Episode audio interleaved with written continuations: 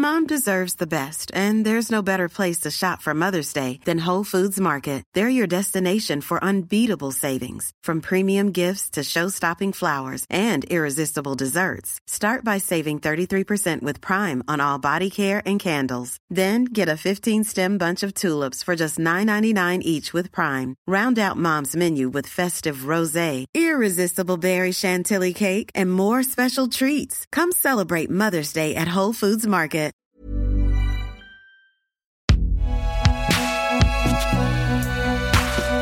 Production Binge Audio.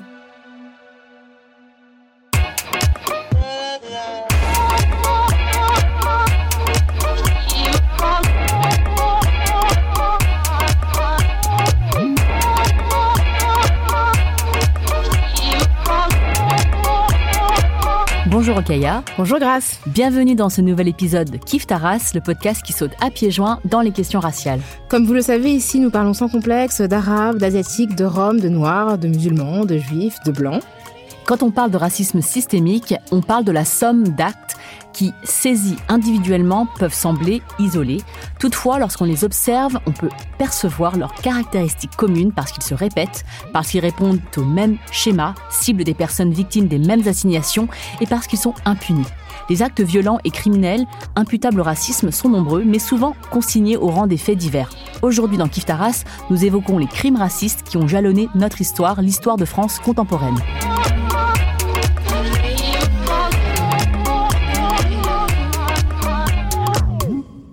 Et pour en parler, nous avons invité Rachida Brahim qui va nous faire part de son expertise sur la question. Bonjour Rachida. Salut Rachida.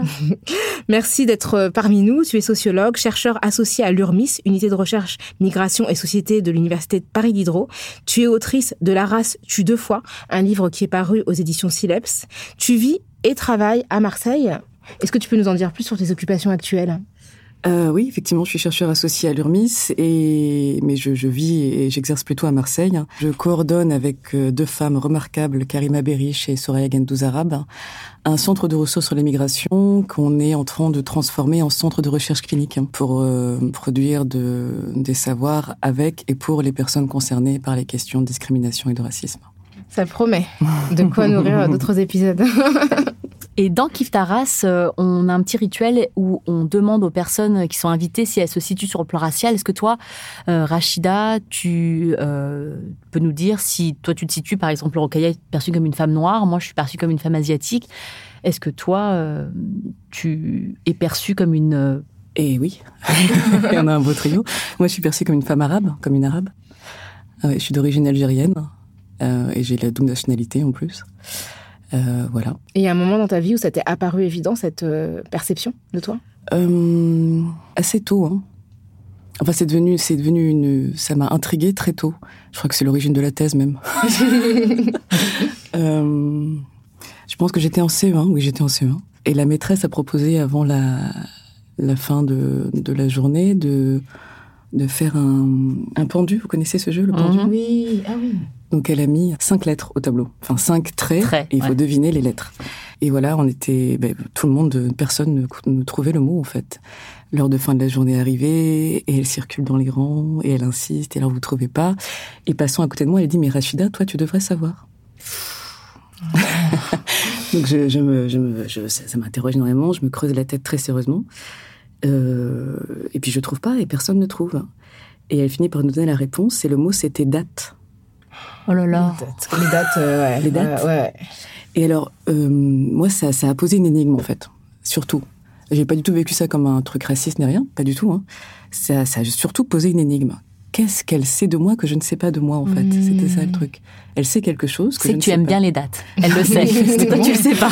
ou, elle sait que je suis algérienne et que je ne sais pas, je suis algérienne, moi, à ce moment-là, en fait. Euh, enfin, pas à ce point. Oui, il y a tout un. un en fait, tu associes pas le fait d'être algérienne aux dates. euh, sur dit date, je pense que je comprends, mais je, crois que ce qui m'intrigue beaucoup, c'est vraiment ça, c'est qu'est-ce qu'elle sait de moi que je ne sais pas moi-même, en fait. Mm.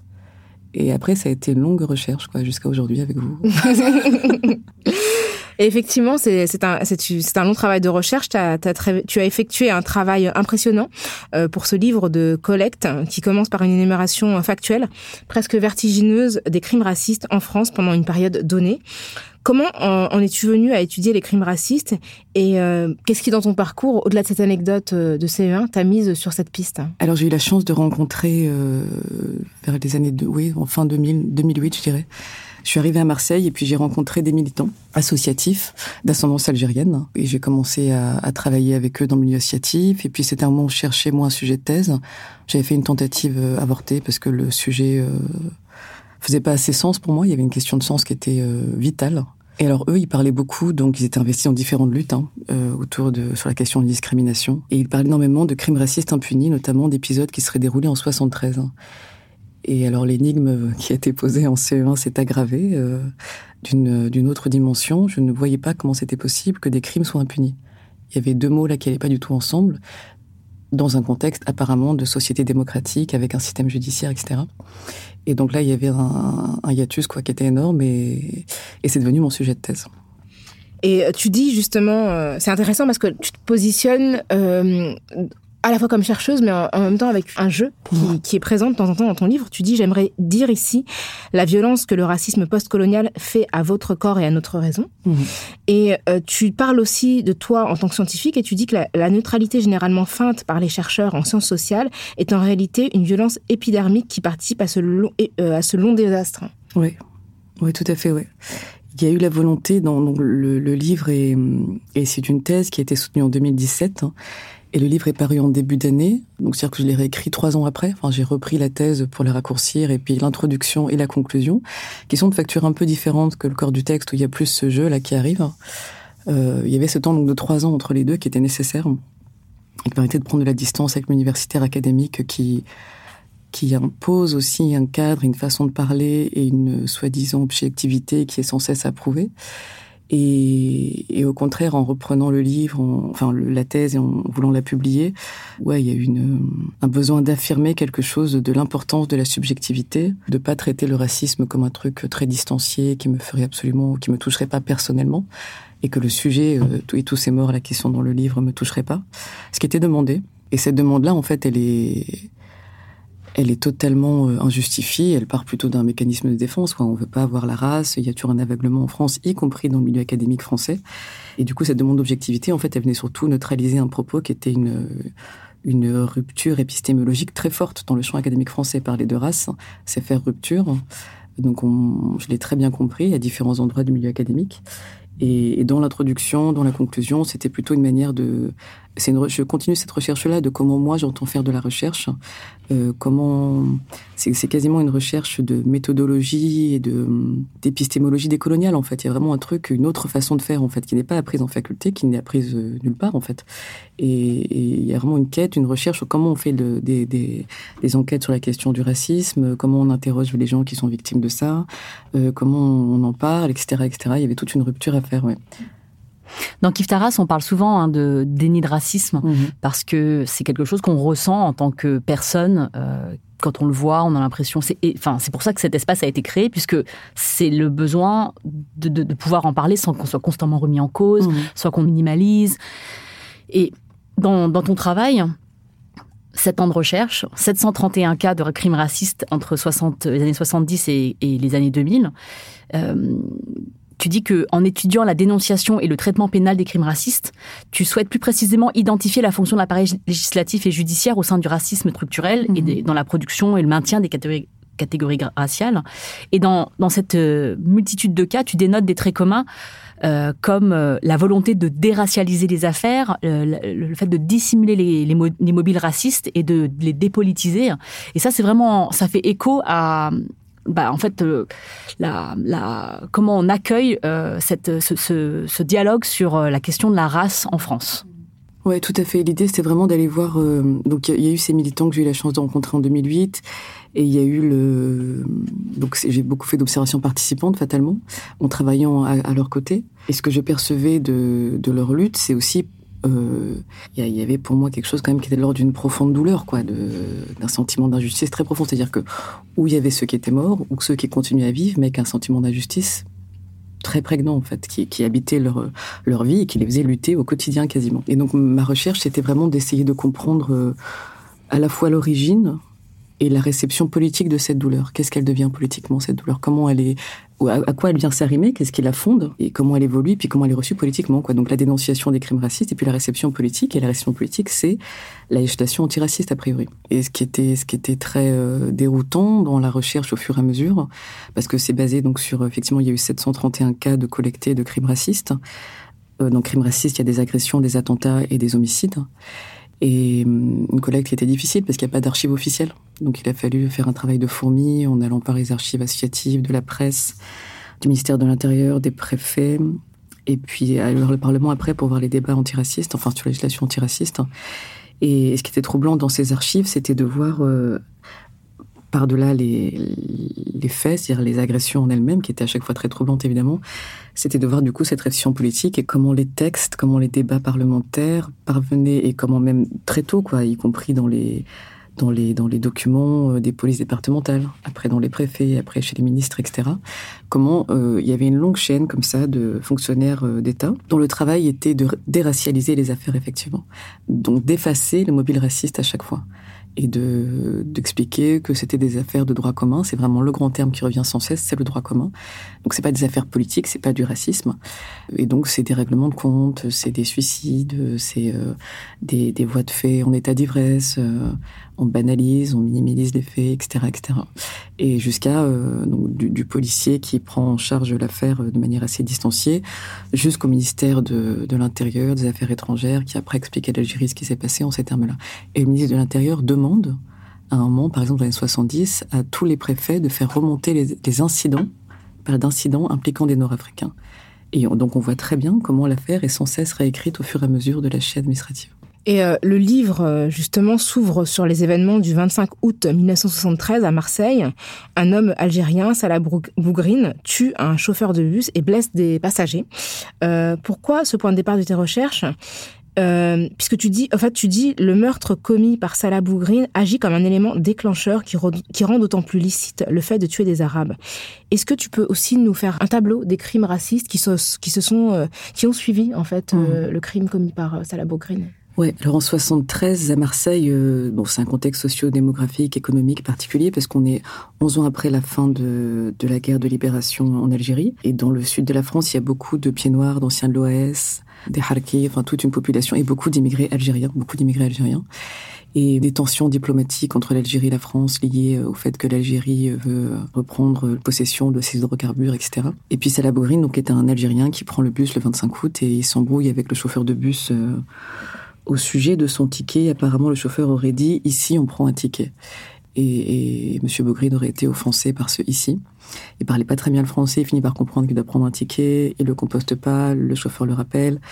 Et finalement, il s'installe derrière le chauffeur de bus et quand le bus démarre, il, euh, il agresse le chauffeur, il le poignarde et il l'égorge. Et il s'en prend à des passagers et finalement, il sort du bus, il est lynché par la, les personnes qui restent présentes. Et il est sorti du lynchage par les policiers le lendemain des faits. Donc Salah a été reconnu responsable de ses actes. Il était lui-même, euh, euh, il était malade psychiquement parce qu'en en fait, il avait lui-même été victime d'une agression raciste quelques années auparavant. Et il avait gardé apparemment des séquelles euh, d'un coup de madrier qui est versé sur la tête et puis d'une trépanation. Donc bon, il est hospitalisé en hôpital psychiatrique et, le lendemain des faits, la presse nationale, locale se saisit de l'affaire pour en parler, interroger les victimes, la famille des victimes, etc. Et puis il y a un journal à Marseille qui appelle littéralement à l'expédition punitive. Et vu le contexte, vu la, la véhémence de, de l'édito en question, dans les cinq jours qui suivent, on retrouve six morts à Marseille. Et trois d'entre eux dès le lendemain des faits. Donc six morts de personnes d'origine nord-africaine. Six Algériens, nord-africains. Alors c'est dur à dire parce que euh, on retrouve euh, ces morts-là dans les donc dans la bouche des militants que moi j'ai croisés, qui sont les porteurs de ces histoires et de cette mémoire qui n'est nulle part ailleurs, ou dans très très peu de, de livres d'histoire. Et, et donc ouais, c'est des entrefilés dans la presse, dans les faits divers. Donc on a euh, un arabe en fait, un nord-africain. Donc mm. on ne sait pas s'il est algérien, marocain, ou tunisien. Il y a un, clairement une, une, attaque aux faciès. Mais majoritairement, c'est vrai que les Algériens sont très nombreux. Et la première, la victime, une la plus jeune, a 16 ans à ce moment-là. Et donc c'est des morts euh, à coups de hache euh, retrouvés le long de la voie ferrée à Marseille, de jetés dans le vieux port de Marseille, etc. Et, et c'est ça. Donc j'ai commencé par là, par ces faits-là, et en fait, il s'avère qu'il y en a avant, avant, avant cette, cette affaire du chauffeur de bus, bien après aussi, et que et qu'en fait l'acte de Salah Bogrine, effectivement, c'est comme si tout d'un coup ça rendait encore plus possible, ça légitimait le fait qu'il y ait des violences contre les, les Nord-Africains à l'époque.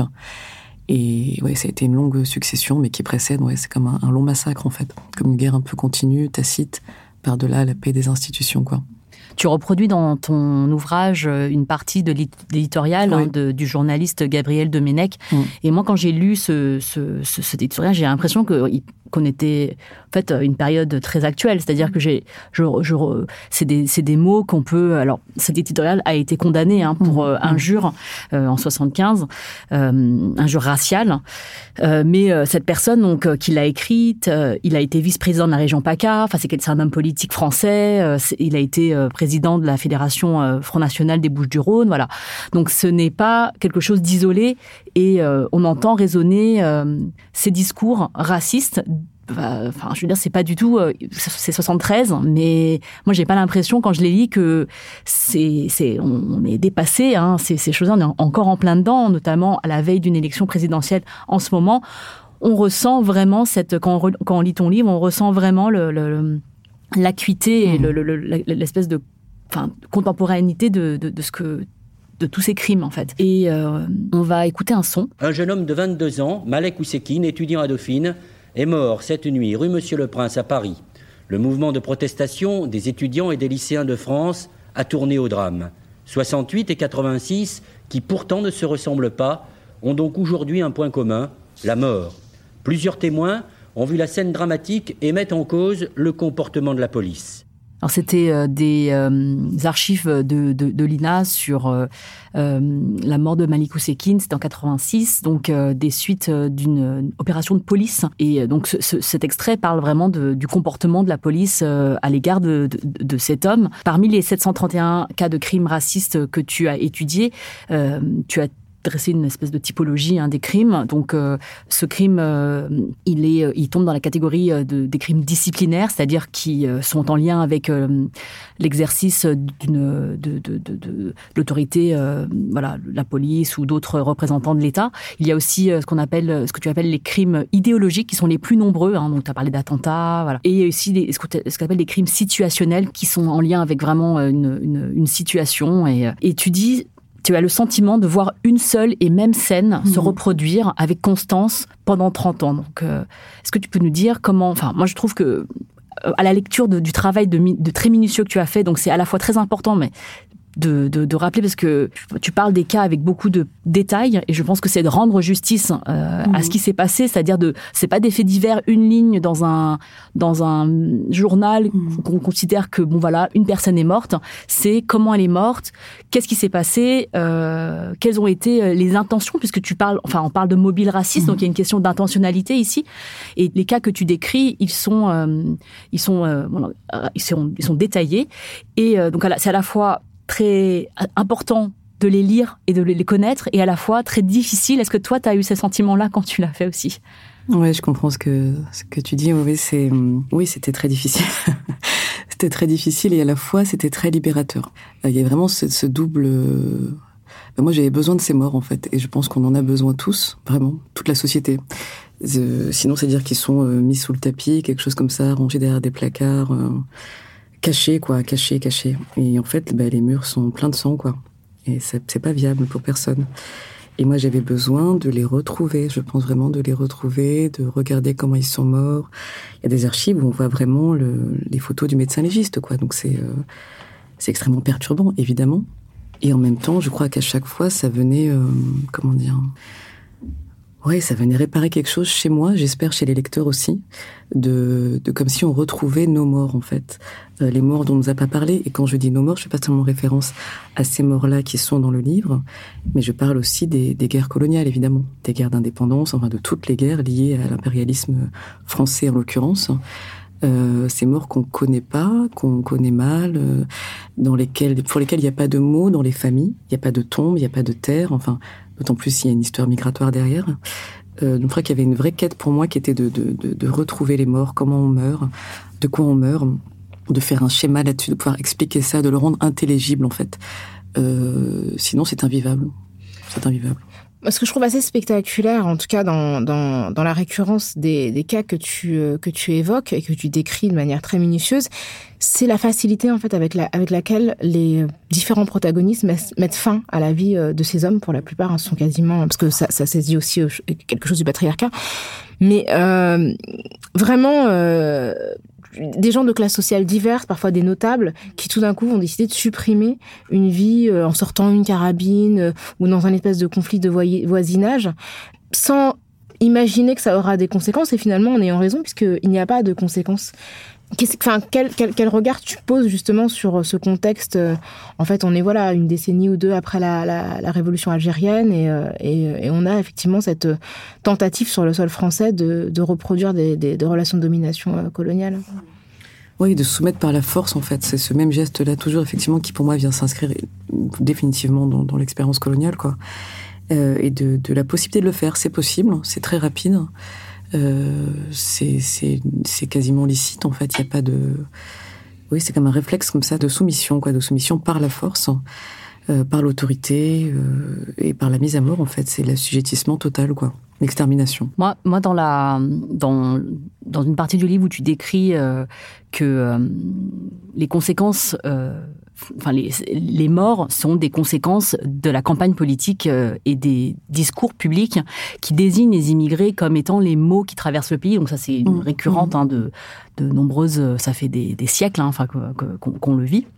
Mais vraiment, je, je trouve que c'est très très moderne. On a vu l'année dernière, euh, suite par exemple à des propos tenus par un président américain, euh, euh, qui sur euh, le Covid, mmh. euh, en désignant les, les, personnes asiatiques, est-asiatiques mmh. comme étant, euh, il a dit la, le virus chinois ou Kung Flu, voilà. Et il y a eu concomitamment une hausse des agressions sur les personnes perçues comme est-asiatiques sur le territoire américain. Donc ça, c'est, je veux dire, on peut pas décorréler les deux.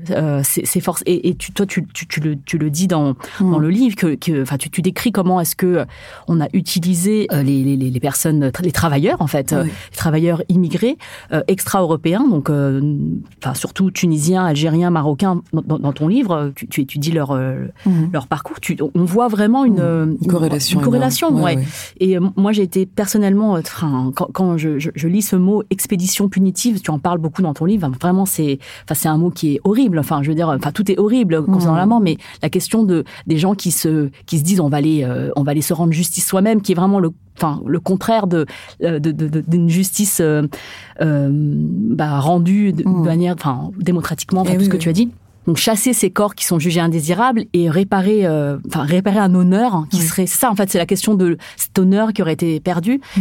Euh, donc tu, tu, il y a beaucoup de cas hélas, enfin qui, oui. qui, ont, qui sont, qui sont, il y en a eu beaucoup. Tu les expliques et euh, et, et moi ça, ça, ça je, je, pense à ce qu'on a vécu récemment. Tu vois mmh. par exemple en 2019 il y a eu cette histoire de des personnes roms et la camionnette blanche. Il y a eu des personnes qui ont été blessées après ça. Il y a eu des appels à la haine. Enfin ça a été ça c'est parti comme une traînée de poux. Donc on voit comme enfin tu dis c'est très facile de d'appeler à la haine. Et récemment aussi, il y a eu, à la veille du deuxième confinement en 2020, un appel à la haine sur les réseaux sociaux contre les personnes perçues comme asiatiques, euh, qui seraient, qui auraient été tenues pour responsables des confinements euh, que, que, nous subissons. Donc en mmh. fait, c'est des, des mécanismes qui sont euh, extrêmement récents. Enfin, oui, oui, toujours aussi... très présents en fait, toujours très présents. Et, et, les flambées peuvent repartir très très vite. C'est pour ça que le mot flambée n'est pas très juste d'ailleurs, parce qu'il y a une, le feu est constant en fait le feu est constant, on est plus ou moins vigilant à ça, mais c'est-à-dire que dès qu'il y a une... Pour certains, il est constant, je pense notamment aux populations qui vivent euh, dans des conditions socio-économiques, euh, précarité, dans les quartiers, ce qu'on appelle les quartiers nord notamment, par exemple, où, là, il y, a une, il y a un flicage, il y a une, il y a une violence sociale, en fait, qui est extrême. A une guerre quasiment continue en fait qui est faite à ces personnes. Et après il y a des tensions comme ça diplomatiques économiques sociaux euh, socio-économiques etc internationales qui font qu'il y a une espèce de recrudescence à chaque fois et c'est encore plus fort. Et, ce mécanisme-là, il est toujours extrêmement présent. On désigne un problème, et puis après, la vindicte populaire va s'exprimer, et puis on ne porte pas assistance en tant qu'État démocratique, en tant que gouvernement. Ce qui est spectaculaire, en fait, c'est vraiment le, enfin, dans ce que tu décrivais grâce à l'instant, c'est la connivence, en fait. C'est-à-dire mmh. que on voit qu'il il suffit vraiment d'une chose pour réactiver mmh. euh, le sentiment de normalité, enfin, collective. C'est-à-dire que, parce que quand on décide de tuer quelqu'un euh, individuellement, c'est déjà euh, totalement fou, mais qu'on puisse s'organiser, en fait, en groupe et que tout le groupe soit d'accord pour dire que c'est OK de tuer telle personne qu'on ne connaît pas, ça veut bien dire qu'il y a vraiment un imaginaire raciste qui est très, très présent mmh. et de, de, de, hiérarchisation de la valeur des vies aussi qui, qui, reste très, très présent. Et, et ensuite, comme dit Rachida, c'est que les autorités publiques euh, sont aussi de connivence pour dire bon bah on va pas parler du mobile raciste parce que c'est quelque chose euh, ah euh, qu'on veut pas mettre en avant. Et donc en fait tout ça ça c'est on, met la, poussière sous ça, devient une poussière en fait qu'on met sous un tapis alors qu'on parle de la vie de gens. Exactement. Et donc ça montre bien la double dimension. Il y a une dimension interpersonnelle dans le crime mais il y a une dimension vraiment institutionnelle de l'atteinte et collective en fait c'est bien plus parce qu'on a souvent tendance à penser que le racisme c'est un truc entre deux personnes et non vraiment c'est un truc macro-social qui traverse toutes les institutions et qui après aussi bien sûr traverse euh, toutes les, les consciences. Tu parles aussi des, des, des mouvements de résistance euh, comme la grève des pères, la grève du 4 euh, septembre 1973 mhm. contre le racisme, qui est précédée d'ailleurs de la création en 1972 du MTA, le mouvement des travailleurs arabes. Quel était le but de cette grève et ses revendications? Et comment en fait cette résistance est venu contredire cette image du travailleur arabe? ce qui est intéressant avec le, MTA, c'est qu'on parle beaucoup aujourd'hui toujours des, luttes autonomes et puis des, du communautarisme, etc., etc. Mais c'est de l'intersonnalité en fait. Ces, travailleurs-là se sont très vite aperçus du fait qu'ils vivaient des oppressions spécifiques et ils ont décidé de se rassembler entre travailleurs arabes et créer un mouvement par-delà le mouvement d'extrême gauche, maoïste, etc. Et ils ont été extrêmement euh, loin dans leur démarche et ils avaient cet outil euh, de la grève puisque c'est eux qui faisaient tourner l'économie française. donc ils ont, ils se sont mis en grève notamment début septembre 73, suite au meurtre du chauffeur de bus et aux, exactions qui ont suivi pour dénoncer globalement effectivement le racisme à leur rencontre, les discriminations, et leur lutte était vraiment inscrite dans la demande d'égalité euh, en termes d'accès euh, au logement, euh, au papier euh, et à la vie, en fait, de droit à la vie, quoi. Et leur stratégie, c'était à chaque fois qu'il y avait un, crime raciste de se saisir de ces moments-là, qui sont les moments où c'est indéniable. C'est indéniable, un homme est mort, donc a priori c'est indéniable. Et on, va sur le terrain et on est là et on récolte les faits avant la presse pour pouvoir nous saisir de l'affaire.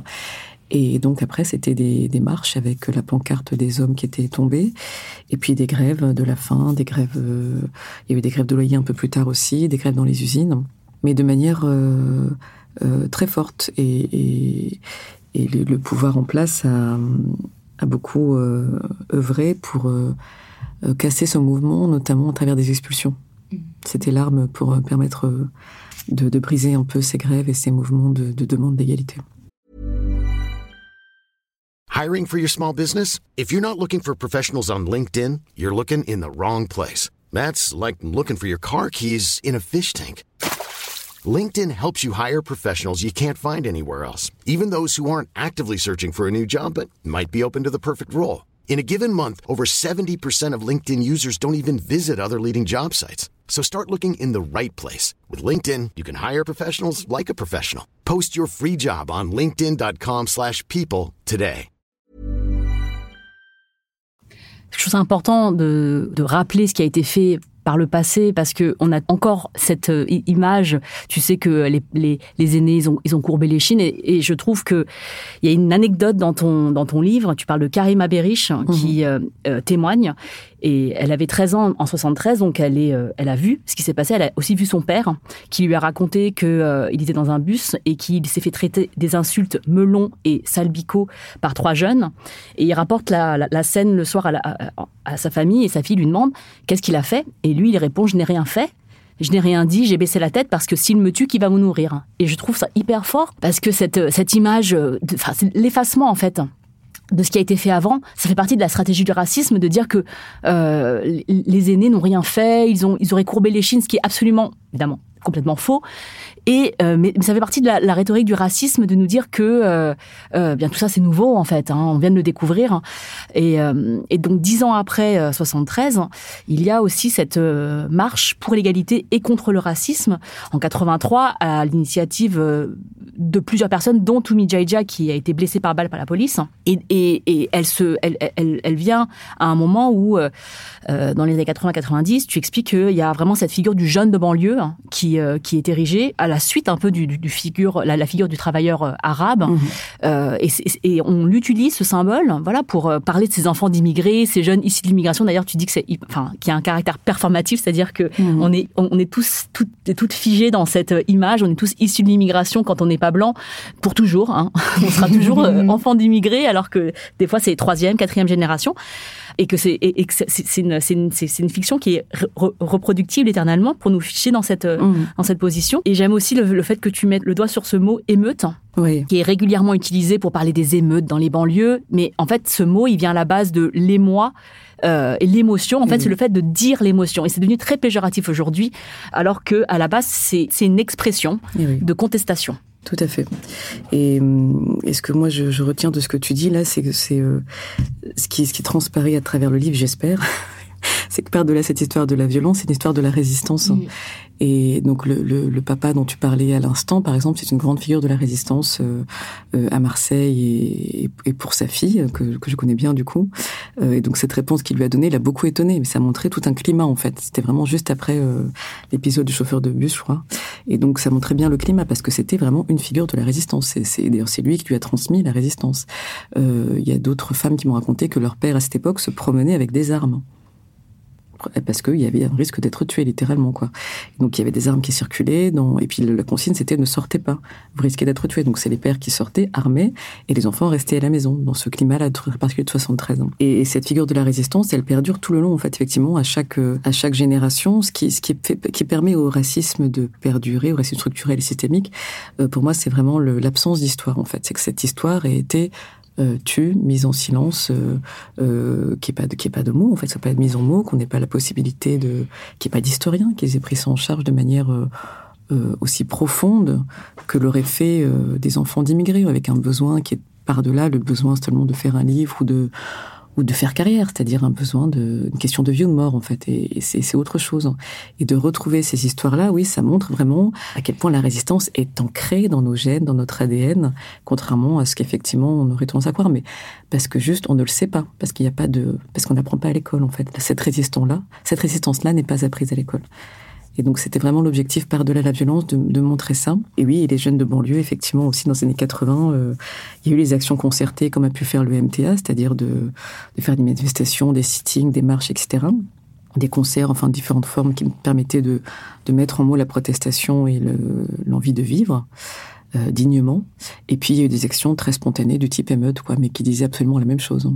Tout comme plus tard le fait de brûler des voitures.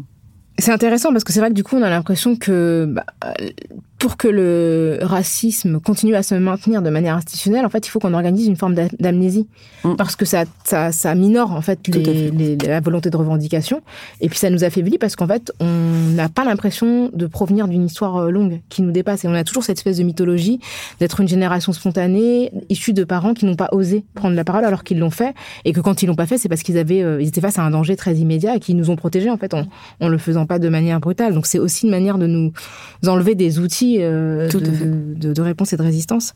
Ton titre, évidemment, le titre de ton livre interpelle. Tu dis la race tue deux fois. Et, euh, et tu dis dans ton livre, la première violence se déroule dans un cadre interpersonnel et touche à l'intégrité physique de la personne.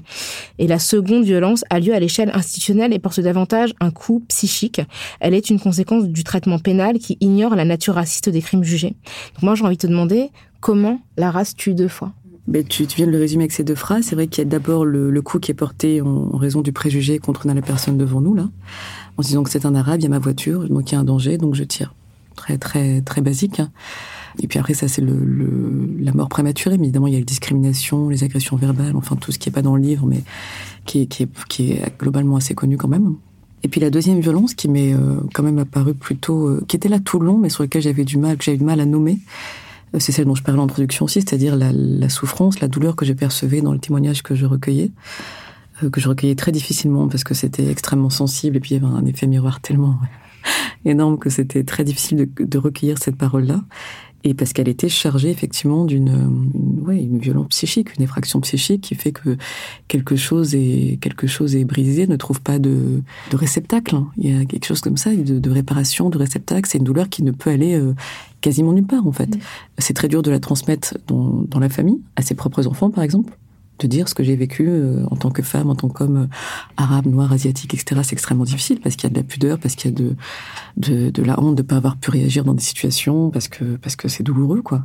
Et puis euh, et donc chaque génération fait ça et, et, ne raconte pas et se tait. Puis il y a pas d'espace pour accueillir ça. Et, et moi, c'est une dimension qui, oui, qui m'a vraiment euh, touchée, marquée, parce que je voyais bien que derrière cette violence physique, il y avait autre chose qu'on ne pouvait pas dire, qu'on ne savait pas dire, que même moi dans les j'avais beaucoup de mal à, à montrer. Et c'est devenu du coup un nouveau projet de recherche là parce que par ailleurs je suis tombée sur des des études épidémiologiques qui montrent euh, que dans différents pays européens, il y a une prévalence de la psychose, de la schizophrénie notamment, chez les migrants et descendants de migrants africains, dans différents pays européens. Mmh. Et c'est pas les psys qui sont penchés là-dessus peuvent pas l'expliquer par des trucs classiques du type euh, abus de substances psychoactives, euh, troubles dans la famille, dysfonctionnement quelconque, qui fait que ça générerait une psychose, une, schizophrénie. Et donc l'hypothèse, c'est mais euh, le racisme peut-être, mm, mm, la mm. discrimination, l'exclusion constante, le racisme structurel systémique est vécu depuis plusieurs générations et qui n'a aucun espace où être déposé. Qu'est-ce que ça fait psychiquement? Quelle maladie ça crée mentalement, comment dans les familles on, fait l'expérience de la racialisation et de la folie en fait. Donc ouais, je me penche là-dessus maintenant sur euh, cette dimension-là. Et euh, dans ton livre, tu, euh, tu vas souvent droit au but. Hein, je pense que c'est, on peut le dire comme ça, euh, dans, un, dans, dans, une époque où on trouve souvent beaucoup d'excuses au racisme.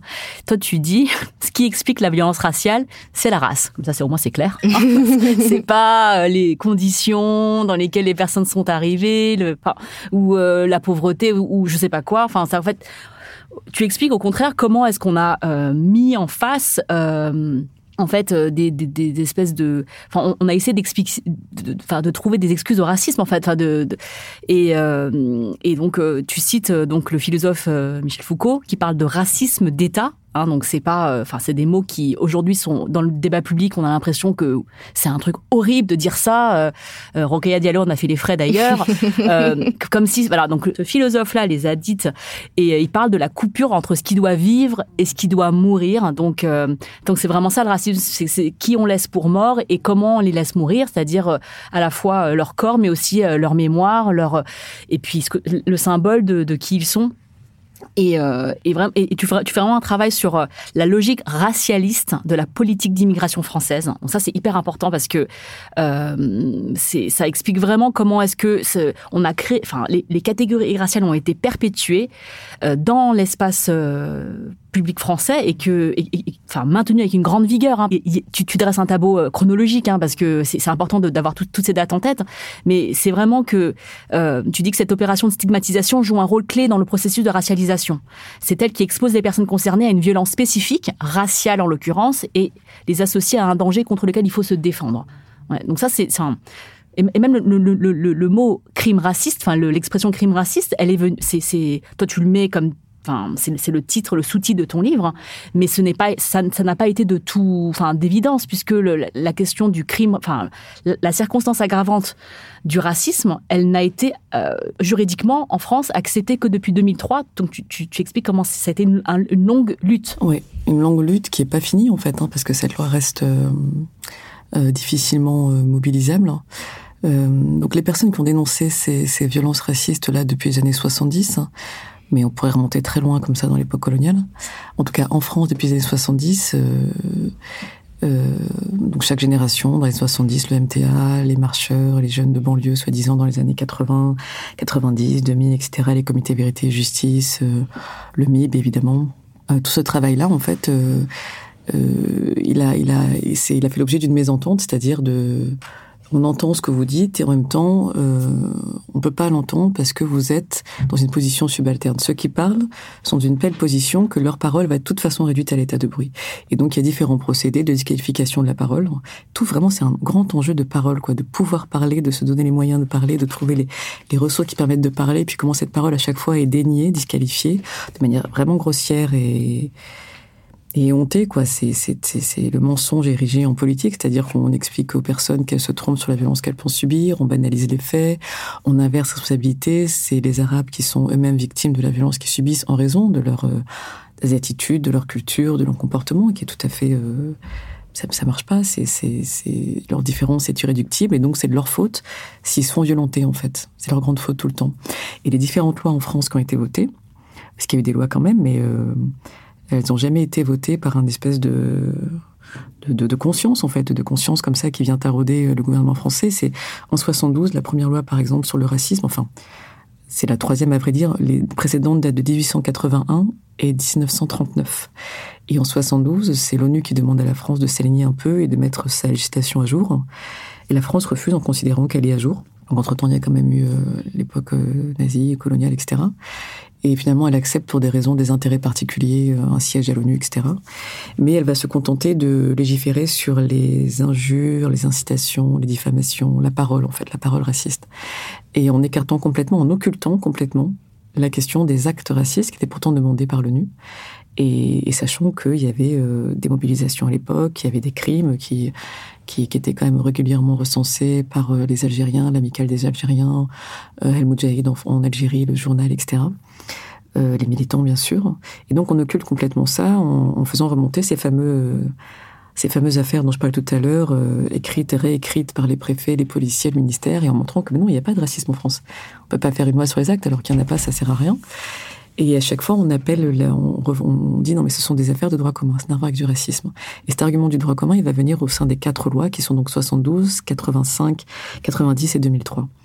Euh, je vous épargne les détails sur chacune des lois, mais globalement, à chaque fois, on dit donc il y a des crimes, les gens dénoncent les crimes et on leur dit non, ça n'a rien de particulier. Vous êtes des gens comme les autres, il y a un droit commun qui est le même pour tous, républicain universaliste. On ne va pas faire de loi particulière pour vous protéger. Et ce qui, ce qui se passe là, c'est qu'on va appliquer des règles communes à des gens qui ont été différenciés sur des bases raciales.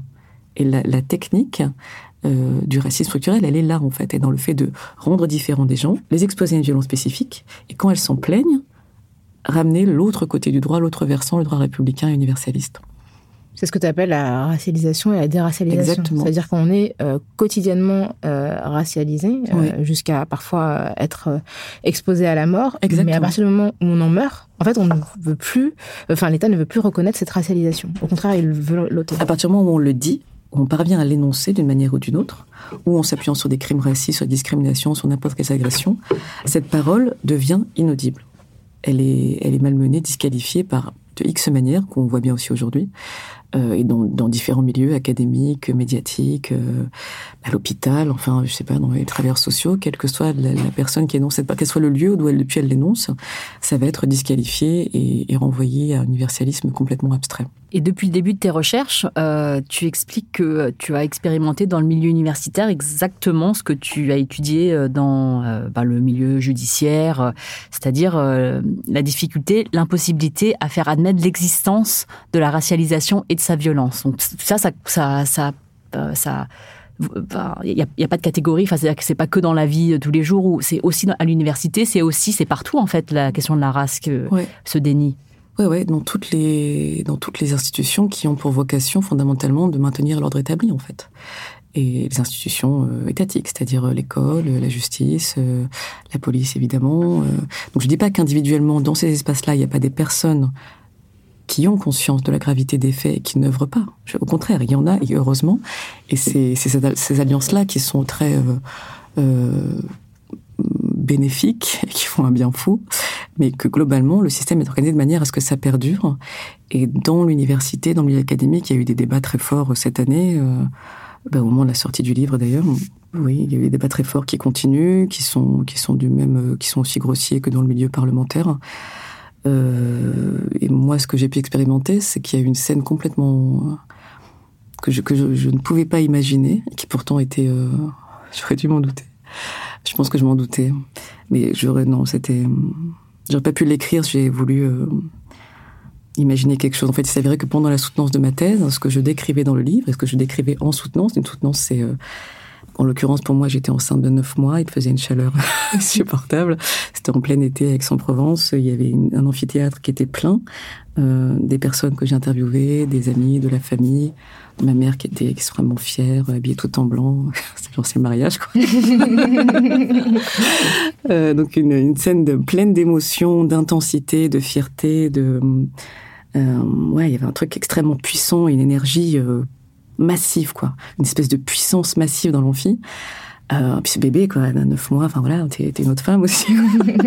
et donc évidemment, le, le, jury pour moi était dans mon dos en fait, parce que la disposition est faite que les gens qui sont censés être, enfin les dessinataires de, de l'ouvrage final en fait étaient dans mon dos et moi j'étais face au jury. Et il s'est passé une chose incroyable, c'est-à-dire que j'expliquais en soutenance ce, ce que vous venez de, de dire très parfaitement, quoi. cette double violence, la race de foi, la racialisation, la déracialisation, comment une parole est dite et puis comment elle est euh, maltraitée, et que tout le problème est là. Et là, il s'avère que je revis, mise en abîme, directement. Et ce que je décris, je le vis tout de suite après. Ma parole a été ah complètement réduite à l'état de bruit. Et c'était, c'était passionnant parce que c'était vraiment l'étape ultime de cette recherche, en fait. D'aller jusqu'à ce point-là d'observation, me rendre compte, du coup, en restant moi-même observatrice de ce que je vivais, avec cette casquette de sociologue qui est très utile parfois, du coup. mais, mais il s'est passé cette chose incroyable où, énonçant cette parole depuis un, j'étais pas encore docteur parce que je soutenais euh, ma, thèse à ce moment-là, euh, devant ces gens qui avaient donné cette parole-là, donc ils étaient derrière moi, ceux qui me l'ont confié, je l'expose en soutenance et il se passe exactement la même chose. Qu'est-ce qu'on t'a dit concrètement? Alors les deux grands, les deux grands arguments. Alors pas tout le monde évidemment, puisque dans le jury il y avait des personnes extrêmement conscientes de tout ça et puis euh, euh, tout à fait euh, sur les mêmes lignes euh, politiques, j'ai envie de dire. Euh, mais il y a eu deux arguments principaux qui étaient euh, le problème, c'est que c'est la subjectivité. Vous êtes trop ah, subjective. Oui, bah oui, évidemment. évidemment. Et, il fallait être, si vous n'étiez pas algérienne, ce serait mieux. c'est ça. On comprendrait mieux ce que vous dites. c'était, incroyable. Enfin, moi, je trouve ça tellement grossier et puis déplacé et puis euh, cette absence de, de, d'arguments scientifiques. Enfin, c'est tout est tout est déroutant, quoi. Mais seuls les Algériens sont subjectifs, c'est bien connu. Tous les autres qui ont soutenu avant toi étaient totalement objectifs, n'avaient pas de corps. et, c'est, et, et, comme tu dis très bien, c'est évidemment je suis subjective parce que tout le tout le, travail qui a été fait là et tout le travail des personnes qui s'engagent dans ces réflexions autour du racisme est un travail de subjectivation. Il s'agit de devenir sujet justement. Donc évidemment, c'est subjectif, évidemment. Et mais par contre, ce n'est pas admis. C'est ça surtout, c'est que enfin non, c'est que la parole, à nouveau, la parole, cette parole-là n'est pas d'ici. On peut pas dire que le racisme existe en France, que l'État participe à cette chose-là, qu'il y a un racisme d'État structuré systémique, c'est impossible, c'est inaudible. Et ça surtout vient... quand ça vient d'une personne comme toi qui est française, mais qui a visiblement des origines nord-africaines. C'est ça, c'est ça. Et, surtout qui, qui, va refuser le deal qui m'est proposé, à savoir taisez-vous et vous aurez une chance de faire carrière. Mmh. Mmh. C'est-à-dire que ma fidélité, elle est clairement aux personnes qui sont dans mon dos à ce moment-là, en fait. Mmh. Et aux personnes qui sont mortes dans ce livre et aux familles de ces personnes, etc. Et puis il y a eu tout un, bon bref. à tous nos morts, disons. Et ma fidélité, elle est là, elle est absolue, en fait. Elle, est, elle est jamais remise en cause. Enfin, il est évident qu'il n'y a pas de, de, négociation possible, en fait, avec ça. et pourtant, c'est ce qui m'est proposé. Et, ce, qui est, ce qui est terrible, effectivement, c'est ça, c'est de ne pas accepter cette, ce chantage-là, en fait. Euh, elle est pour le garçon qui est dans mon ventre à ce moment-là. Enfin, voilà, il n'y a pas photo. Enfin, c'était totalement surréaliste, cette Et voilà, et donc de refuser ça, donc effectivement, ta parole est subjective, elle est, elle est inentendable. Et l'autre argument, c'était le militantisme. Ah bah oui. Évidemment, c'est pas de la recherche. Non, ce n'est pas. 7 ans de, de... Ouais, il y a eu 7 ans. Évidemment, c'est pas tous les jours. Il y a des galères de thunes, etc. Bon, Bien je vous passe les détails, mais c'était quand même 7 ans de, de, de, prise de tête autour de cette, de cette question-là. Et de collecte d'informations. Et de collecte d'informations. Il y a eu 16, 76 cartons d'archives euh, épluchés, une grande solitude, évidemment. Je sais pas, une bibliographie de combien de pages 50, je sais pas. Enfin bon, un travail intense, oui, évidemment. Des entretiens, observations participantes, enfin, toutes les, toutes les, la rigueur méthodologique qu'un sociologue se doit de, de mettre en œuvre, évidemment. Elle y est, mais tout est réduit tout d'un coup à subjectivité, militantisme. Classique. Classique. Et je pense qu'on l'a tous vécu à plein d'endroits différents. La fameuse disqualification qui revient. Et ça, c'est toujours saisissant quand tu l'observes en acte, en fait. Tu dénonces ça, enfin, tu le décris scientifiquement, et hop, ça se remet en place tout de suite. Mm. Fascinant. Bah, merci beaucoup pour euh, cette conclusion euh, qui montre bien que bah, la, la, la, race euh, frappe partout en fait, Exactement. où les personnes non blanches circule. Mais qui a une résistance absolument incroyable, une énergie folle. Moi, c'est un travail qui m'a empli paradoxalement de joie, d'espoir et de qui m'a permis d'entrer en résistance vraiment. Mm. Je crois que ça permet ça aussi, ouais. Bah, bah, merci. merci. pour ce matériau de résistance. C'est la fin de ce numéro de Kiftaras avec Rachida Rahim. Lisez son livre La race tue deux fois, une histoire de crime raciste en France aux éditions Sileps. Et n'hésitez pas à nous faire part de vos opinions sur ce qu'on vient de dire. Euh, on a des, euh, des réseaux, donc euh, Kiftaras sur euh, Twitter, sur Instagram, sur Facebook et les hashtags Kiftaras aussi. Et puis écrivez-nous à kiftaras at binge.audio. Kiftaras est un podcast produit par Binge Audio. La prise de son et la réalisation sont assurées aujourd'hui par Elisa Grenet. Merci beaucoup à Naomi Titi pour la production et pour l'édition. On se retrouve très vite pour une nouvelle plongée dans les questions raciales. Merci Grâce. Merci Rokaya. Merci Rachida. Merci, à vous, merci infiniment.